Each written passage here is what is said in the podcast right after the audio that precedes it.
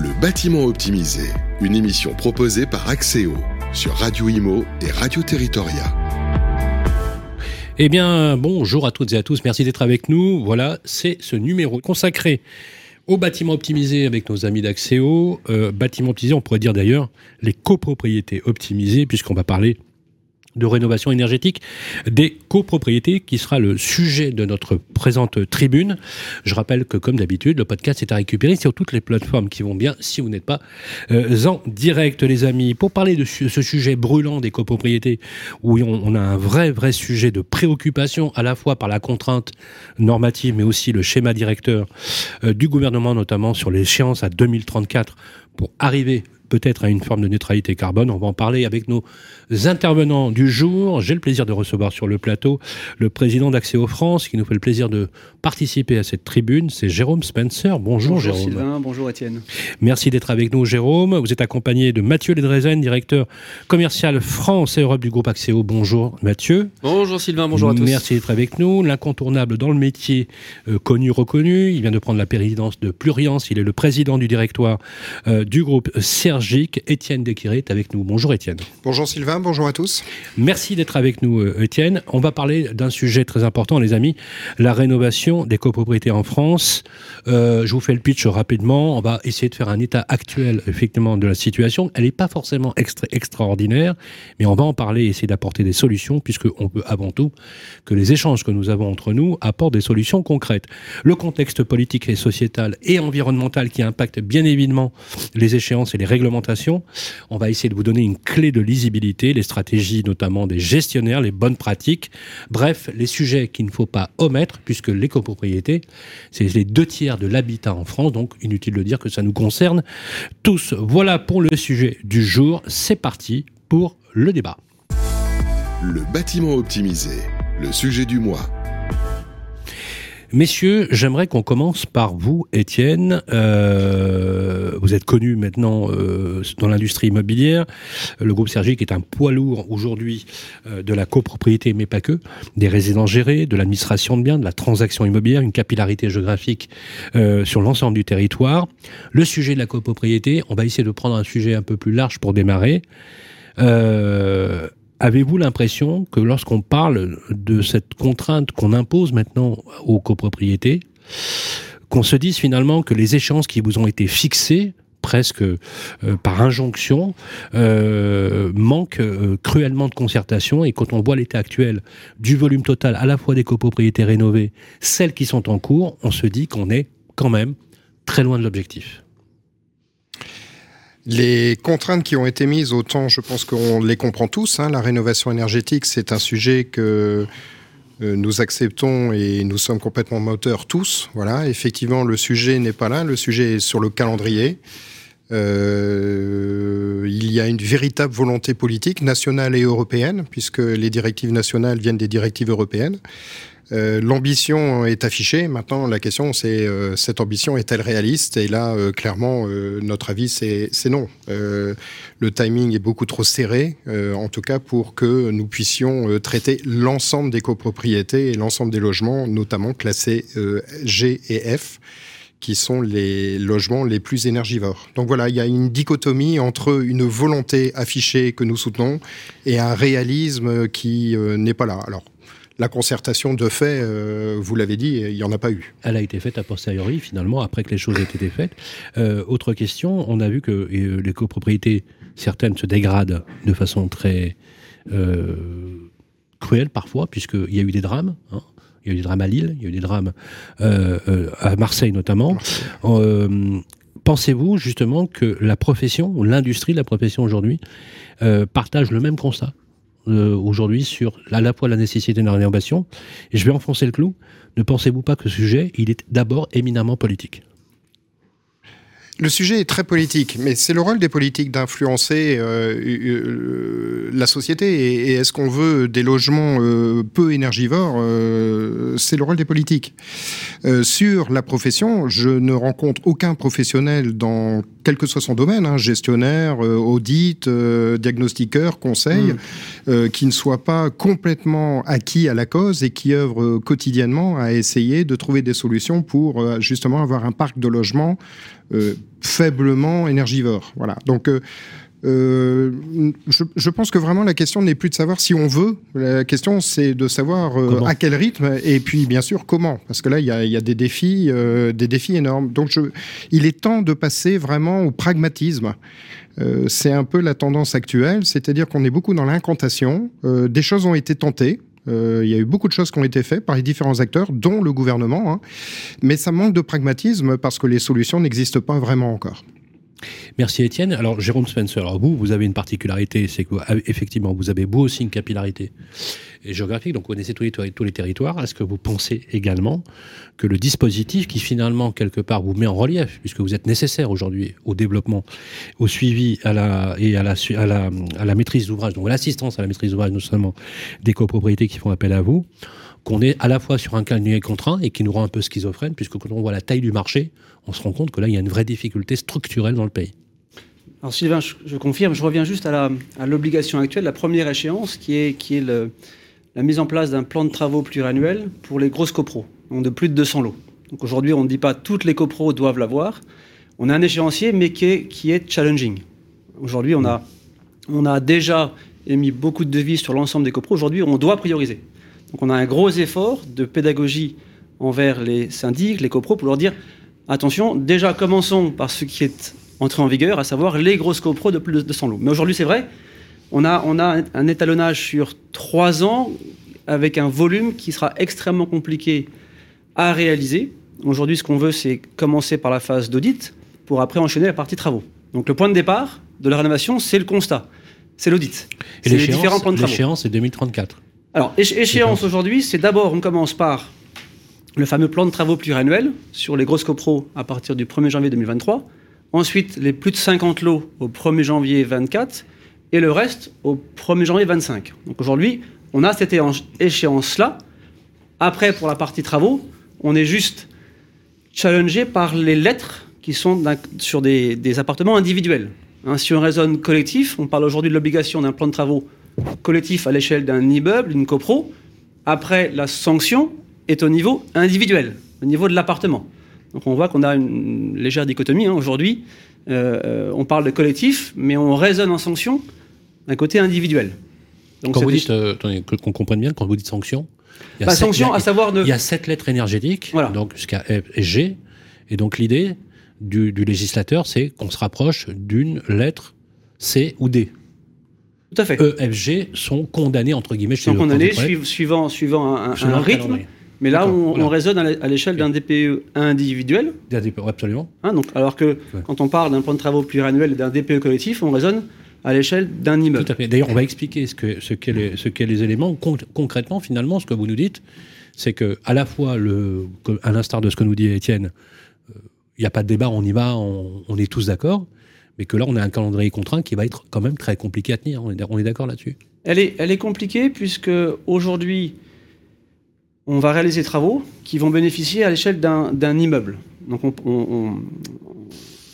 on, parlait du challenge de, du copro qui va avoir un appartement qui sera situé côté nord, qui risque d'avoir une lettre moins bonne, une lettre F, une lettre G, mhm. qui va participer à des travaux de rénovation qui vont améliorer l'immeuble, donc la lettre de l'immeuble, le DPE collectif, à l'échelle de l'immeuble, mhm. sans pour autant que lui ait nécessairement une note bien meilleure. Donc c'est un, c'est un vrai challenge qu'on va avoir à expliquer au niveau des AG, au niveau des conseils syndicaux, pour dire bah, comment on fait pour motiver l'ensemble des copros, sachant que certains vont plus en bénéficier. Donc ça, c'est un vrai challenge de la loi telle qu'elle est écrite aujourd'hui, hein, qu'il faut, qu'il faut, euh, qu'il faut comprendre, qu'il faut expliquer, mais c'est aujourd'hui une contrainte qu'on risque d'avoir à gérer. Et sûrement que, vous avez à gérer aujourd'hui au quotidien. Euh, Mathieu, alors vous, vous avez une particularité bien évidemment dans votre activité, c'est que vous les connaissez tous, hein, les syndics, vous passez votre vie sur les routes de France à voir les syndics. Chaque, bâtiment est hétérogène par nature. Mmh. Et ça, c'est vrai. Euh, d'ailleurs, souvent, on a cette volonté un peu jacobine de, de standardiser les choses, alors qu'en réalité, chaque immeuble, il est tangible, il n'est pas frangible, hein, comme dirait l'autre. Et euh, comment vous, vous, voyez, si, là, juste en préambule, la photographie de la situation actuelle, indépendamment du fait, effectivement, qu'on a un calendrier qui impose aux copropriétés à partir de 100 lots d'avoir ce qu'on appelle le PPT, donc plan pluriannuel de travaux, et qu'ensuite ça va aller crescendo, bien évidemment, mm. pour qu'on arrive in fine à avoir des copropriétés vertueuses. Votre analyse sur la question? Bah, Déjà, la situation actuelle, euh, en fait, il y a deux choses. Il faut, il faut rentrer dans une logique, comme disait Étienne, de pragmatisme. C'est-à-dire qu'il faut arrêter euh, d'entasser un certain nombre d'études, par exemple, euh, les différentes réglementations, on s'appuie sur la loi Grenelle 1, Grenelle 2, loi Allure, euh, aujourd'hui climat et résilience, pour euh, avoir un certain nombre d'obligations qui ont été d'abord des audits énergétiques, des DPE collectifs. On a parlé du DTG, aujourd'hui on parle du, du 3PT, on parle d'un nouveau DPE collectif, on parle d'un nouveau DPE individuel qui devient coercitif, alors qui devient opposable à titre individuel, mais qui est relativement coercitif, puisque vous vous retrouvez quand même dans des situations où vous avez des investisseurs euh, qui ont dépensé de l'argent ou qui mmh. ont un patrimoine, qui va demain poser un vrai problème de euh, comment je fais pour le louer, comment je fais pour euh, rentabiliser mon investissement, et ça devient une, vraie problématique. Il y a aussi un autre point, c'est que d'un point de vue technique, vous l'avez dit, un bâtiment ne fait pas l'autre, et un bâtiment est par nature, de toute façon, très... Euh, très hétérogène. Il n'est absolument pas dans une, dans une, dans une notion homogène qui permet à tout le monde des mêmes moyens financiers. Certains copropriétaires, parce qu'il y a une espèce de mythe qui consiste à dire qu'un copropriétaire par nature, bah, il est riche, il a les moyens. Pas forcément. Non, bien sûr que non. Hein, et, bien évidemment, une copropriété, on est bien d'accord, est gouvernée par une démocratie. C'est ça. Si ça bloque, il n'y a pas de travaux. La grosse différence euh, que l'on connaît, il y, y, a, assez peu de temps, on avait défini par exemple pour parler des ouvrants le changement des fenêtres. On avait défini les travaux individuels d'intérêt collectif. Bah, aujourd'hui, j'ai envie de dire, on en vient à devoir penser à l'inverse. C'est pensons d'abord aux travaux collectifs pour l'intérêt individuel. Bah c'est comment je vais faire pour faire en sorte que ma facture, elle baisse, pour que ma lettre énergétique, elle soit dans une performance euh, individuelle cohérente avec le marché, pour que je puisse louer, pour que je puisse continuer à voir évoluer mes loyers, et surtout que bah, je puisse faire vivre mon patrimoine. Merci. Ça, c'est pour bien situer le sujet. Je vous propose qu'on entre, et c'est le principe de la tribune, dans le concret et les solutions, c'est le décryptage des experts. Le bâtiment optimisé, le décryptage des experts. La rénovation des copropriétés en France, comment on envisage ce sujet, ce projet, à l'échelle d'un groupe comme Sergic? Par le BABA, comment on fait concrètement? Quand vous êtes sur le terrain, vous avez vos gestionnaires de copro.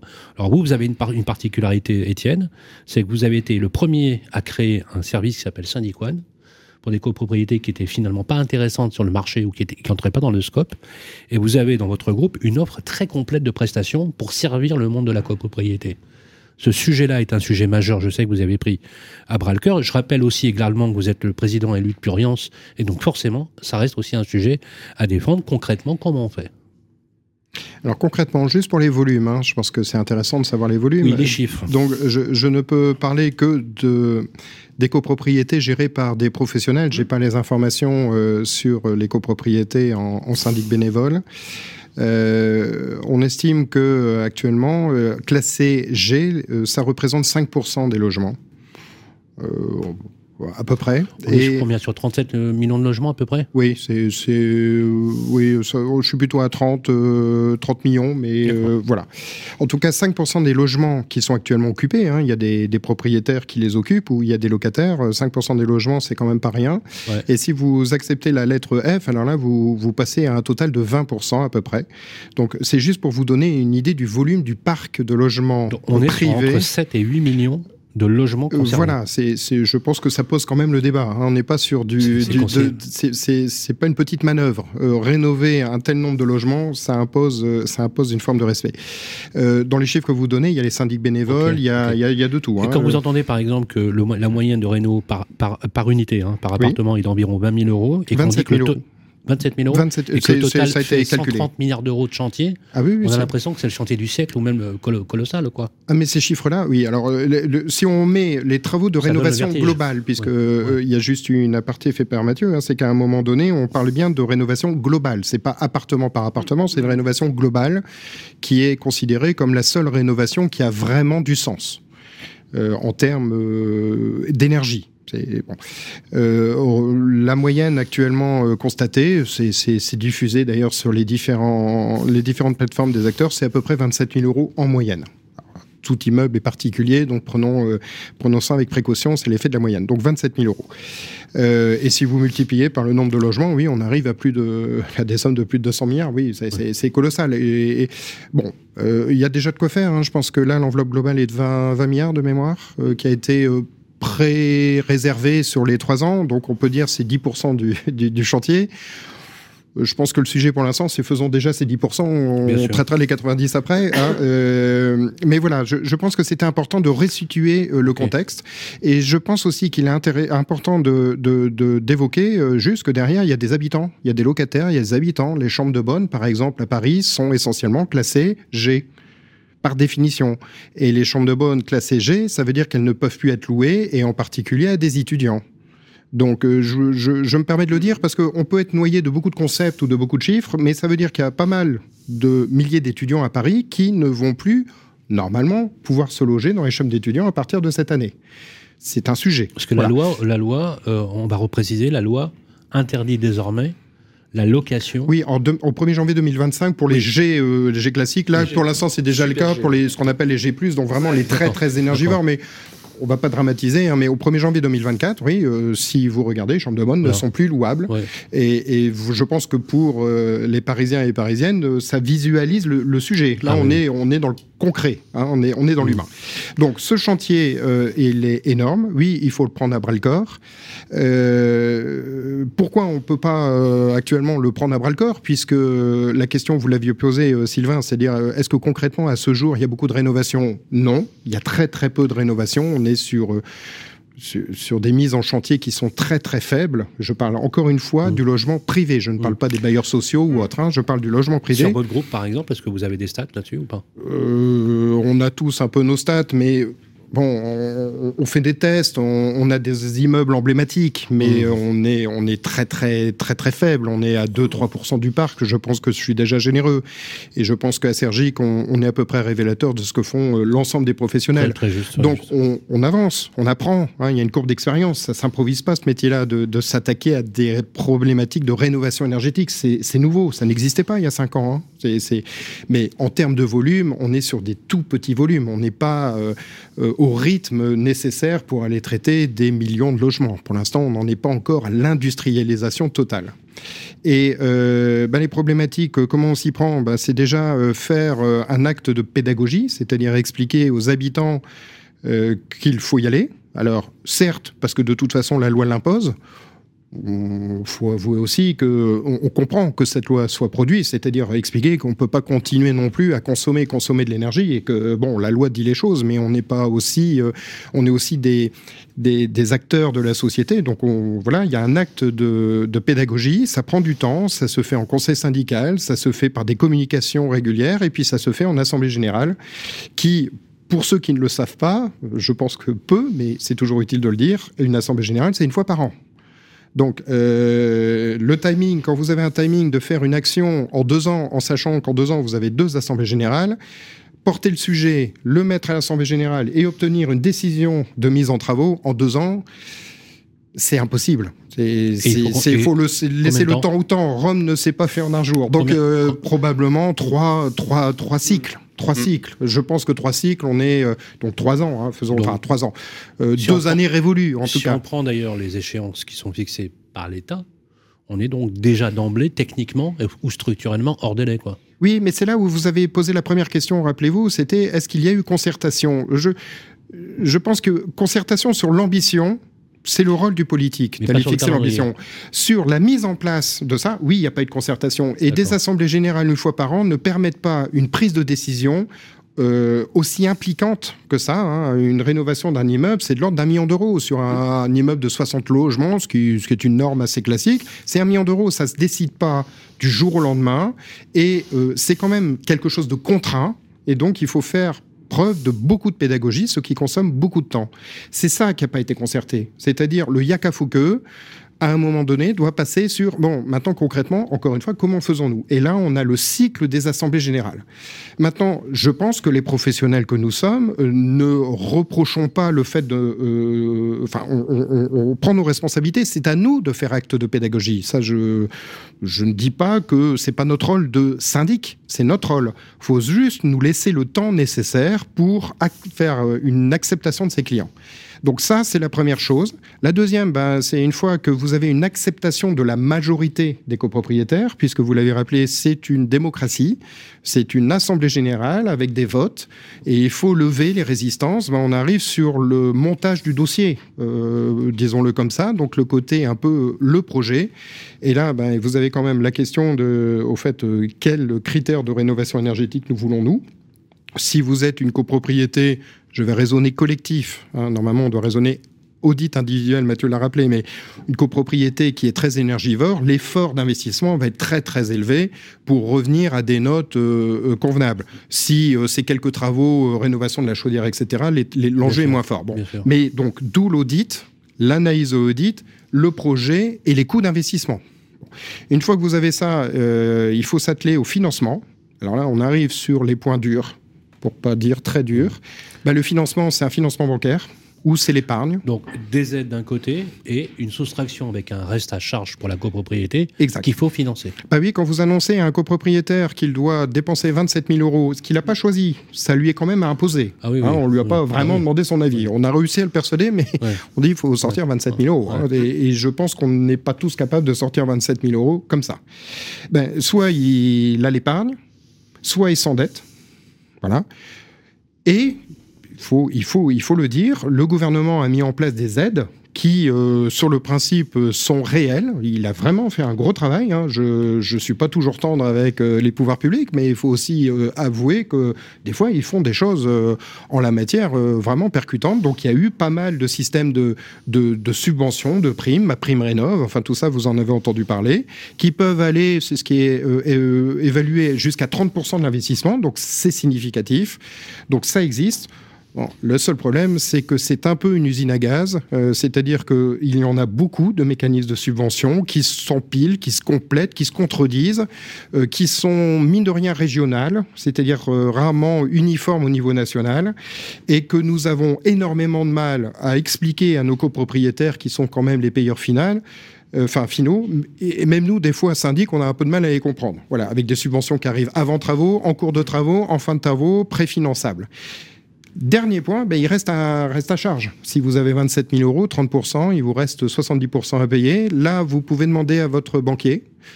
C'est pas chose facile. Alors, qui demande à vous banquier L'individuel ou, le syndic, le syndicat des Alors actuellement, euh, là, euh, à aujourd'hui, jusqu'à aujourd'hui, c'est individuel puisque vous n'avez pas de prêt collectif. Donc le syndicat des copropriétaires aujourd'hui, les syndicats de copropriétaires, que je mmh. comprenne bien, ne sont pas financés aujourd'hui. Non collectivement ne sont pas financés. Il n'y a pas de prêt collectif. Il y a quelques mécanismes, mais, déjà ils sont limités en termes de montant, donc je vais passer outre. Mais, pour les puristes, ça existe, mais c'est accessoire. C'est un énorme sujet. Mais c'est Parce qu'entre les propriétaires occupants et les, et les, copropriétaires qui louent, hum. il y a une vraie distorsion.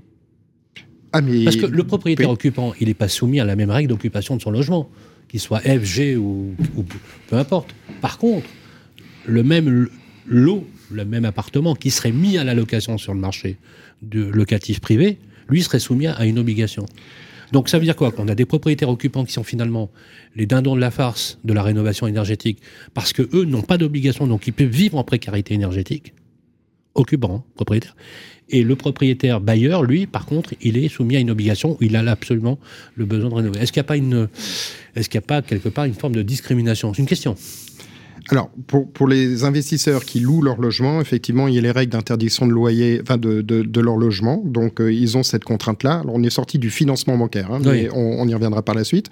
Donc là, les règles sont claires. Euh, on a dit l'ambition est très forte et même euh, trop forte. Il faut laisser un peu de temps je suis désolé, mais il faut laisser un peu de temps. Et attention, les locataires vont en payer aussi les conséquences. Je vous ai parlé des chambres de bonne.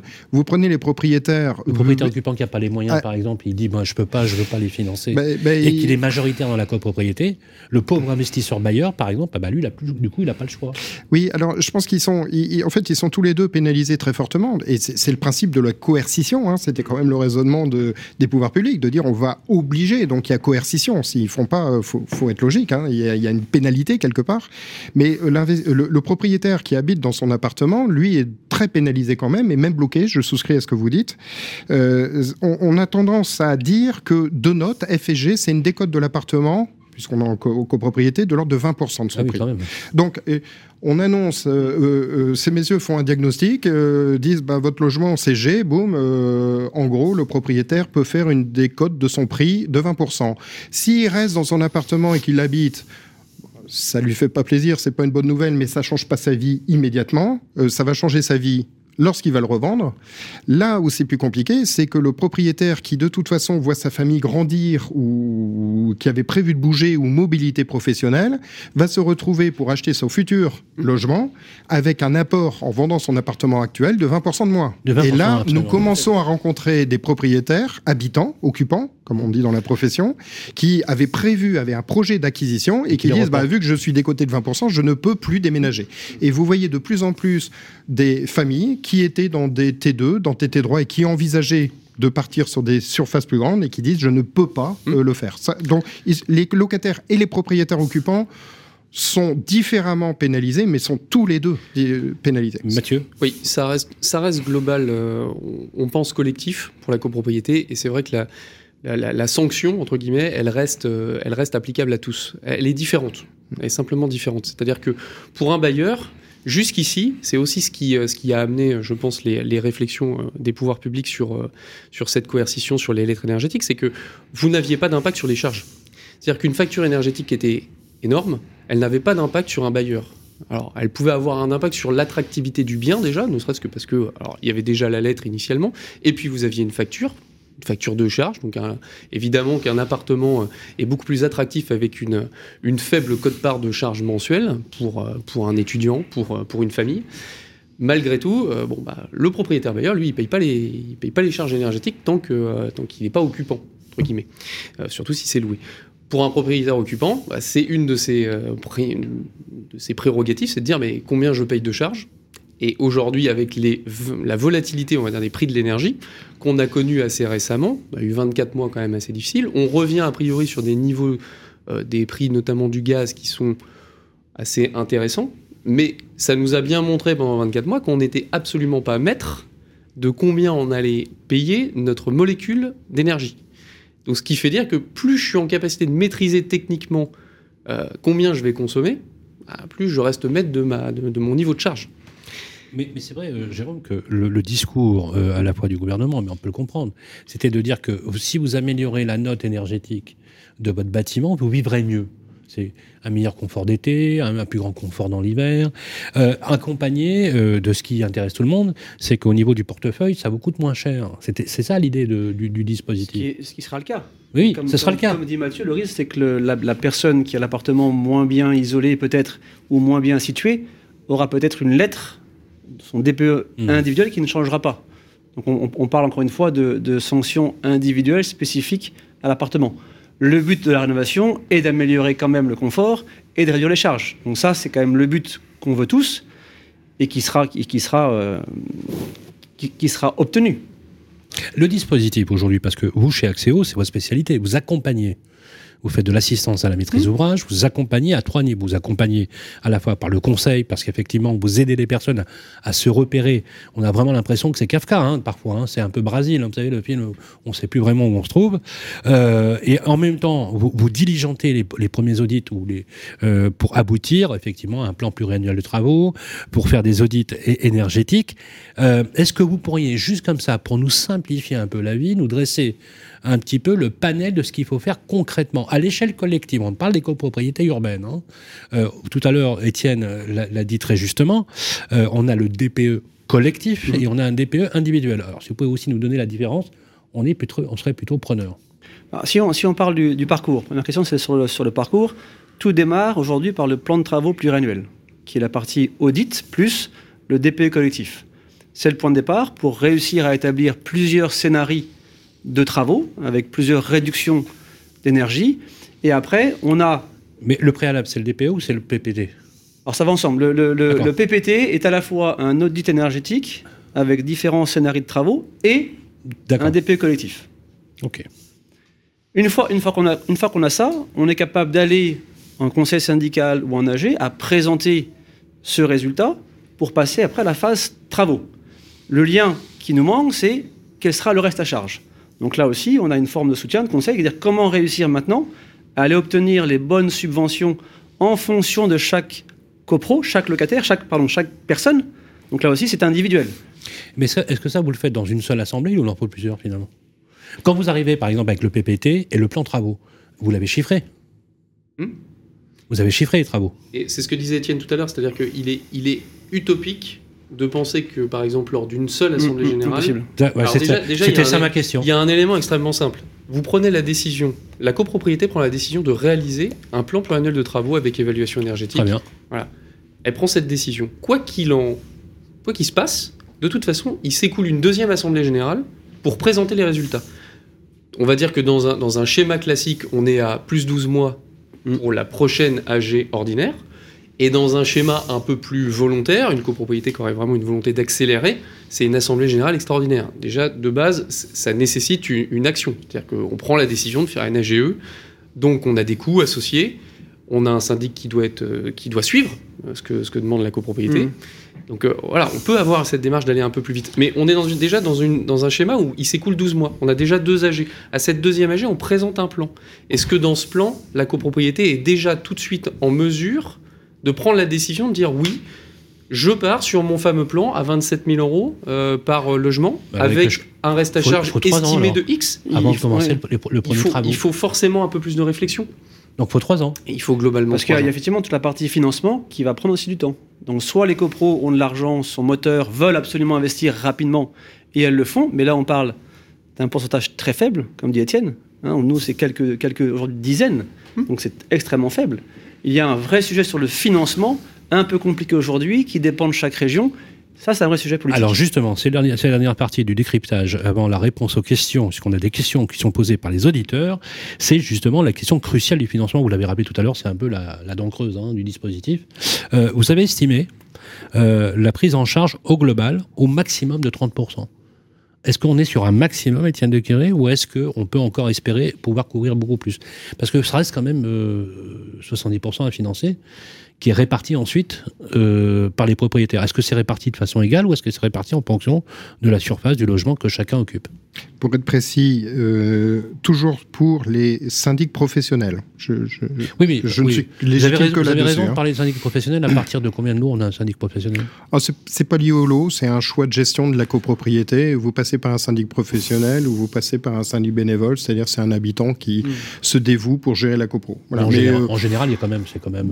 on a tendance à dire que syndic bénévole sur des copros qui commencent à être supérieurs à 30, 40 logements, ça Ah oui, devient oui. un véritable métier. quoi. Oui. Donc, euh, mais, mais bon, c'est pas donc ça veut dire qu'il y a des, il y a des, donc ça veut dire qu'il y a des copropriétés qui passent au-dessous du radar par Ah rapport oui, à des oui, professionnels. oui, oui, oui, bien sûr. Oui, oui. Non, c'est pour ça que je précise Ah à chaque fois, je ne peux parler légitimement que euh, au sein de Pluriance et, et- et des organisations professionnelles euh, syndicales où là, on, collecte beaucoup d'informations dans, dans ce sens. Donc, les informations que je vous donne, c'est les copropriétés gérées par des syndics professionnels. Je, ne peux pas vous dire. bon.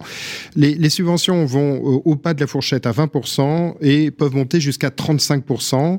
Euh, ça dépend notamment des systèmes qui sont mis en place au niveau local, euh, notamment des villes, des régions. Euh, là, vous avez toujours des mécanismes complémentaires qui viennent abonder. C'est là où on estime que le Graal, c'est Ok. 35%, ce qui, est, ce qui est quand même pas mal. Je sais bien que c'est toujours euh, Est-ce un que, reste à charge. est-ce que ce sont des aides, Étienne, qui sont différentes d'une région à une autre? Oui. Alors, vous avez des aides qui sont nationales. Euh, Ma prime rénov, c'est un système national global. Vous avez des systèmes euh, régionaux, puis après, vous attaquez par capillarité. euh, Département, euh, ville Département, ville, communauté urbaine, etc. Donc oui, ça s'empile. Vous avez un certain nombre de grosses métropoles où vous avez 24 systèmes qui s'empilent. Voilà. 24 systèmes. Moi, j'en ai repéré 24 sur notamment une ville. Oui, et ça a été Pourquoi régulièrement faire, accepté. pourquoi faire simple? Ah Sans bah, oublier des cahiers des charges qui sont spécifiques. Ouais. C'est-à-dire euh, des, des demandes techniques ou réglementaires qui vont être spécifiques à chaque et strate, on va on dire, va être, de, de on va être- on va Ah, être optimiste. On va être optimiste. On a financé 35% des travaux. Oui. Il reste 75 à financer. Euh. Il reste, pardon, 65 à financer. Mm. Euh, euh, y a-t-il aujourd'hui des entreprises bancaires, des financeurs, très concrètement, très basiquement, sur ces dossiers, ou pas, où chacun, finalement, c'est un peu le Far West, va devoir euh, gérer lui-même auprès de son banquier, en fonction de l'hétérogénéité aussi des situations, de ceux qui ont les moyens et de ceux qui ne l'ont pas, parce qu'il y en a qui ont carrément pas les moyens, ils peuvent déjà pas financer leurs charges à peine. Comment financeraient-ils des charges supplémentaires? Alors je réponds tout de suite à la question sur juste les subventions. Pourquoi faire simple quand on peut faire compliqué C'est parce qu'en fait, visiblement, tout le monde veut aller sur la rénovation. Vous voyez qu'il y a quand même une bonne nouvelle, c'est que tout le monde est moteur dans l'histoire.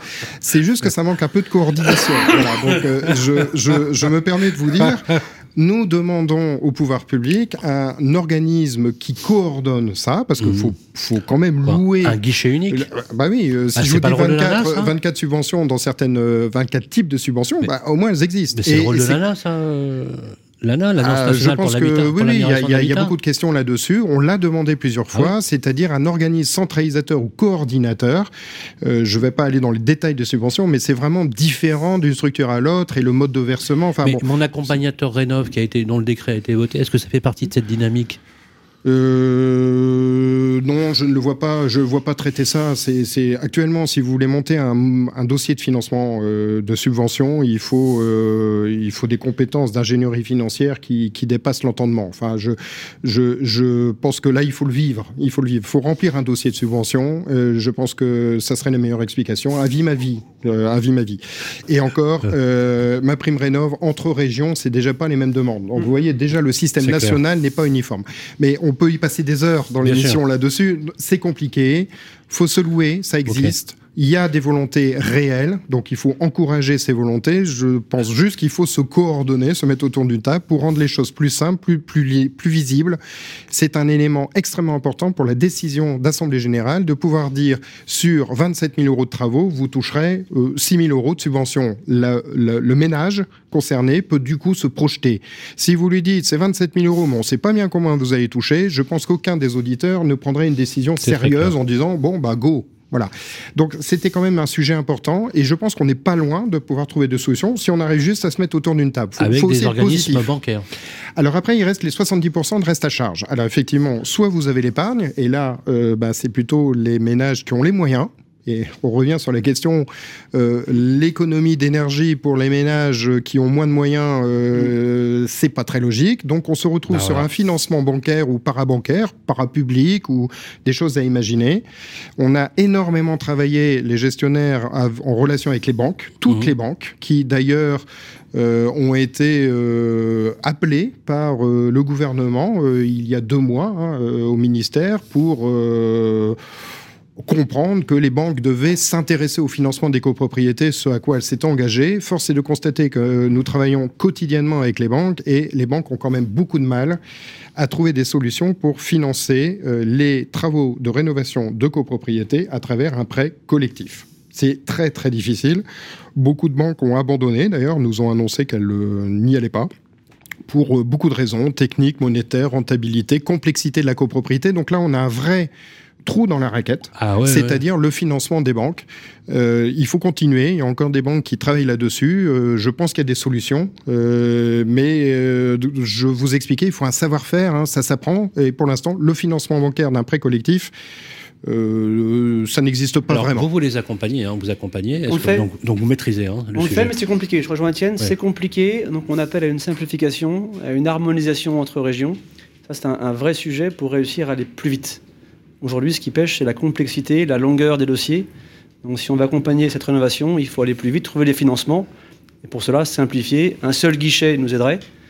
Ça, c'est En tout cas, une chose est sûre, c'est qu'on ne peut pas dire que l'air ne soit pas axéenne, si je peux dire hmm. des choses comme ça, puisqu'effectivement, euh, déjà que c'est compliqué, alors il vaut mieux euh, effectivement avoir recours à des services comme les vôtres pour pouvoir diligenter effectivement les travaux. Je sais que euh, dans les grands groupes, c'est exactement ce que vous faites. Très rapidement, on a dépassé un tout petit peu le, le timing, mais je voudrais quand même qu'on passe à la séance de réponse aux questions, qui est le principe aussi de l'émission. Le bâtiment optimisé. Axéo vous répond. Question qui nous est posée, euh, très basique, voilà, un property, je gère des bâtiments, je dois les rénover. Euh, c'est quoi la première chose que je dois faire? Ah bah, J'aurais envie de vous dire euh, déjà. Faut... Première étape, on va dire. Voilà. Première étape, par, je, première étape, je commence? quel est, quel est mon patrimoine? Est-ce que j'ai des obligations réglementaires? Donc, Est-ce qu'on est notamment sur les plans pluriannuels de travaux? Combien j'ai de logements? Est-ce que j'ai des copropriétés qui sont moteurs? Ok. Vraiment. On, a, on a vraiment cette question-là. Est-ce que je peux être éligible à des travaux liés à ma prime rénov Donc, je peux partir sur une, notion de financement. Et quels travaux je vais réaliser? Et c'est vraiment cette notion d'étude initiale qui va nous permettre de dire je peux envisager des travaux qui vont me sortir d'une situation soit de consommation excessive, soit de lettre énergétique qui est coercitive dans quelques temps. C'est ça le bon conseil pour les copropriétaires. Donc ce property qui gère en bloc par exemple un bâtiment hmm dit finalement, euh, c'est la seconde question, c'est je dois faire appel à un expert pour m'accompagner sur la, sur la question. Bah, alors, de toute façon, en fait, c'est pas tant la compétence qui est concernée que l'afflux massif d'informations. Ça n'est absolument pas la compétence. C'est-à-dire que la compétence d'un syndic, d'un property manager, d'un gestionnaire de patrimoine, elle n'est pas du tout mise en question sur le fait de comment est-ce que je sais quels vont être les travaux à réaliser. Euh, les gestionnaires de copropriété aujourd'hui sont souvent les mieux placés pour euh, donner un petit peu la tendance sur un bâtiment parce qu'ils ont suivi des travaux euh, de rénovation globale euh, au fur et à mesure des années, qui connaissent, ils ont le carnet d'entretien du bâtiment, ils connaissent leurs mmh, copropriétaires, mmh. ils savent les situations parfois difficiles qu'il peut y avoir en termes de financement notamment. donc, donc on, a, on, a, on a toute cette donnée qui est directement chez le syndic.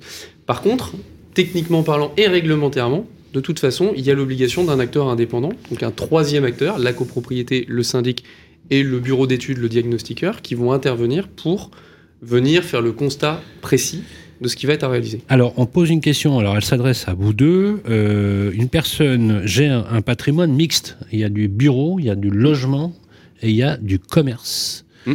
Euh, question, est-ce que je procède différemment selon la nature de destination de l'immeuble en question? Euh, là, apparemment, le type, il a, voilà, il a carrément de l'hôtellerie, du logement et du commerce de bas d'immeuble. Euh, ça arrive, ça. Ça, arrive, ça arrive. On trouve, de plus en, enfin, on trouve de plus en plus, en tout cas, ça, fait partie. Les immeubles de centre-ville, mm. on a des logements, euh, on a eu des destinations différentes, on a des, immeubles hôteliers, comme vous disiez. on a plusieurs réglementations qui s'entrechoquent. Si c'est usage principal d'invitation, on est sur loi climat et résilience, on parle notamment du plan pluriannuel de travaux. Si on est sur des surfaces supérieures à 1000 m2 en tertiaire, typiquement mmh. hôtellerie ou commerce, là on passe sur la notion de décret tertiaire. Avec des obligations également de baisse de consommation à plus long terme. C'est, ça fait plaisir à entendre. Hein. Je veux dire que c'est ça. Vaut mieux, là, pour le coup, vaut mieux avoir des experts qui nous accompagnent. On pose une question, euh, c'est la troisième et dernière question qui est posée à vous, Étienne de Quiré. On sait que Sergic fait de la résidence gérée. Est-ce que les résidences gérées sont soumises aux mêmes obligations? Résidence senior, résidence étudiante. Bonne question d'ailleurs, puisque souvent on ne la pose pas pour l'hospitalité, vous savez. Les résidences gérées seront soumises au même, au même décret. L'avantage, c'est que les résidences gérées sont assez récentes. Donc, euh, en fait, euh, quand on parle d'immeubles à rénover, souvent c'est des immeubles qui sont assez anciens. Donc euh, en fait, oui, il peut y en avoir, mais la majorité des résidences sont peu concernées mmh. puisque sont très récentes et respectent les différentes règles d'urbanisme qui ont été mises en place, notamment en 2012 mmh. et ce qui suit. Mais oui, c'est les mêmes. Les Merci beaucoup. Alors euh, j'espère qu'on vous a un peu éclairé la lanterne. Euh, par ces difficultés un peu pléthoriques euh, qu'on a à financer, à organiser, à structurer, à accompagner les copropriétés, mais c'est un peu le rôle que vous avez, messieurs. Je pense qu'on devrait même euh, travailler sur un projet de loi de la sécurité sociale pour faire rembourser les prestations d'accès par le service par le service public parce que non mais franchement heureusement qu'il y a des experts parce que c'est une galère totale. Voilà, une galère totale. Axéo, on vous a bien évidemment sur le site internet où on a toutes les prestations, l'éventail des possibilités, à rappeler aussi que vous intervenez sur l'ensemble euh, du secteur. Je voudrais qu'on vous remercie, Jérôme Spencer, président euh, d'Axéo France. Merci à Mathieu Ledrezen, directeur commercial d'Axéo France. Un grand merci également à notre grand témoin du jour, Étienne de président du directoire du groupe Zergic, président également euh, du, euh, de l'association Pluriance qui regroupe les plus grands groupes immobiliers français. Et c'est pas neutre du tout. On va vous revoir d'ailleurs bientôt pour nos prochaines tribunes où le sujet sera encore une fois développé. Mais la vitalité d'une bonne euh, démocratie, c'est encore une fois de remettre les sujets de débat sur la table comme il convient. Merci à toutes et à tous. Le podcast, comme d'habitude, à récupérer sur les plateformes d'écoute. Prenez soin de vous. Le bâtiment optimisé, une émission proposée par Axéo, à retrouver sur les sites et applis de Radio Imo et Radio Territoria et sur toutes les plateformes de streaming.